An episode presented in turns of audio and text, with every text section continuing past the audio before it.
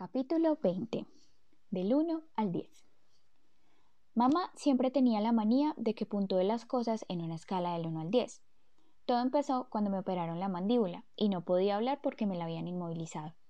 Me habían quitado un trozo de hueso de la cadera para instalármelo en la barbilla, para que así pareciese más normal. Así que me dolía en un montón de sitios. Mamá señalaba uno de los ventajes y yo levantaba los dedos para decirle cuánto me dolía. Uno quería decir un poco. Diez quería decir mucho, mucho, mucho. Luego, cuando el médico me visitaba, ella le decía qué vendaje necesitaba que me ajustase y cosas así. A veces a mamá se le daba muy bien leerme el pensamiento. A partir de entonces nos acostumbramos a hacer lo de la escala del 1 al 10 para cualquier cosa que me doliese. Por ejemplo, si me dolía la garganta me preguntaba ¿del 1 al 10? y yo contestaba 3 o lo que fuera. Cuando acabaron las clases salí del colegio y vi a mi mamá. Estaba esperándome frente a la entrada principal igual que todos los demás padres o canguros. Bueno, ¿qué tal te ha ido? ¿Del 1 al 10? Fue lo primero que me preguntó después de abrazarme. Cinco, contesté encogiéndome de hombros, y mi respuesta la dejó totalmente sorprendida.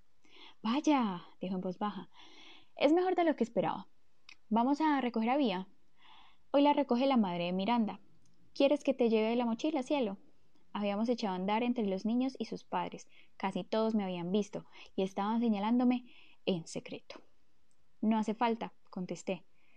Parece que pesa mucho, Ogi, dijo y empezó a quitármela. Mamá, exclamé, tirando de la mochila y eché a andar por delante de ella entre la gente. Hasta mañana, August. Era Summer, que iba en dirección contraria. Adiós, Summer, dije saludándola, también con un gesto de la mano. ¿Quién era esa chica, Ogi? Me preguntó mamá en cuanto cruzamos la calle y nos alejamos lo suficiente de la multitud. Summer, ¿está en tu clase? Tengo muchas clases. ¿Está en alguna de tus clases? dijo mamá. No. Mamá esperó que dijese algo más, pero no se me antojaba hablar. Entonces, ¿te fue bien? preguntó mamá. Se notaba que se moría de ganas de hacerme un millón de preguntas. ¿Todos han sido amables contigo? ¿Te gustaron los profesores? Sí. ¿Y los chicos que conociste la semana pasada fueron amables? Sí, sí, he pasado mucho rato con Jack. Estupendo, cariño. ¿Y ese tal Julian? Me acordé de su comentario sobre Dark Sirius. Era como si lo hubiese hecho hace cien años. Ah, no está mal, dije.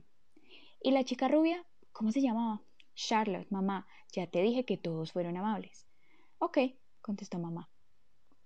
La verdad es que no sé por qué estaba enfadado con mamá, pero el caso es que estaba enfadado. Cruzamos la avenida Ainsford y ella no volvió a abrir la boca hasta que llegamos a nuestra manzana. Entonces, dijo mamá, ¿cómo has conocido a Summer si no está en ninguna de tus clases? Nos hemos sentado juntos a la hora de la comida, contesté. Había empezado a darle patadas a una piedra y a pasármela de un pie a otro como si fuese un balón de fútbol, y a perseguirla por toda la acera. Parece muy simpática. Sí, es simpática. Y bonita, dijo mamá. Sí, ya lo sé, contesté. Somos como la bella y la bestia. No quise quedarme a ver la reacción de mamá.